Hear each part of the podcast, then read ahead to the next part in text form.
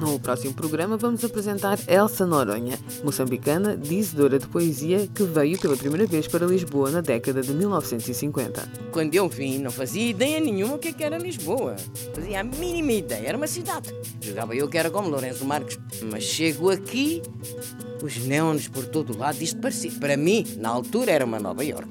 Mas quando me fui embora, cinco anos depois, já tinha uma saudade disto. Ainda não tinha saído e já começava a ter saudades.